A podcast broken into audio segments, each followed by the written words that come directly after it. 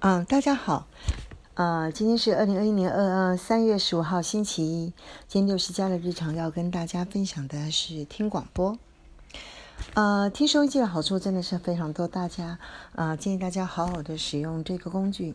最主要理由是，第一个，用听的呢比用看的省力，我们可以同时做事，同时听收音机。譬如说，六十家人呢，呃，最喜欢呢，呃，在早上的时候用 FM 九八点一来当闹钟，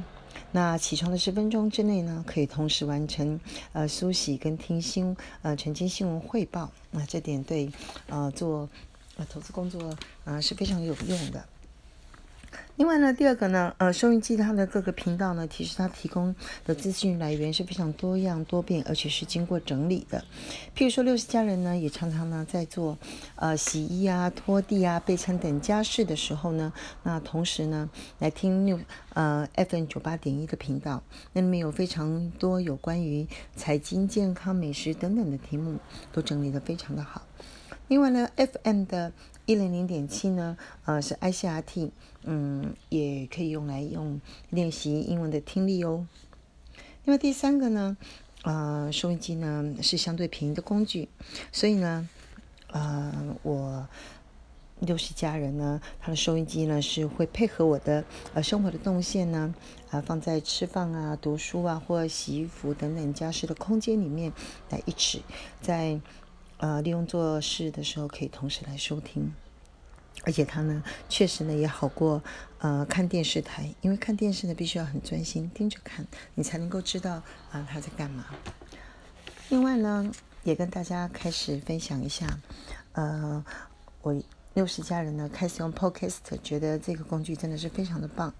因为呢，对于六十家人来讲呢，打字的速度呢总是跟不上脑袋的想法，所以我比较喜欢先用手来写草稿，再用说的录下来，呃，我觉得比较有效率，也比较简便。另外呢，常常盯着电视或电脑来看，确实也对眼睛不好啊。因为我发现跟家人里面来讲呢，也是一个很棒的沟通工具，因为呢。呃，家人呢比较愿意呃，立马用五分钟的时间来听就是家人的用心提点，那逐渐的来呃累积呃我对于孩子们的呃知识跟价值观的传承，我常戏称这叫做制度性的行销。呃，因为呢，呃，我有发现跟孩子们呢面对面跟一对一呃对谈的机会呢是被减少的。那所以，我们常常会透过手机的 Line 来沟通文字或者是录音，让孩子们跟孩子们来进行呃间断的沟通。